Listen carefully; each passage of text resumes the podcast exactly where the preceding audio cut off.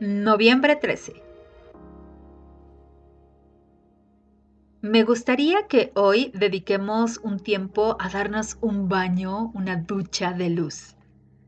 Imagina por un momento que ahí, donde estás, comienzas a ser envuelto en burbujas de luz.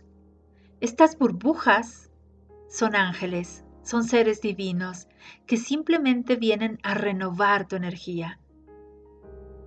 ¿Recuerdas que el primero de noviembre te invité a abrirte a lo divino? Pues hoy es un muy buen día para volver a practicarlo.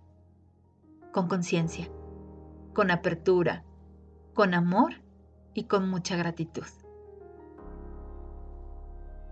Cierra tus ojos por un momento, visualiza estas burbujas rodeándote y sonríe confiando en que estás siendo bañado de luz por lo divino.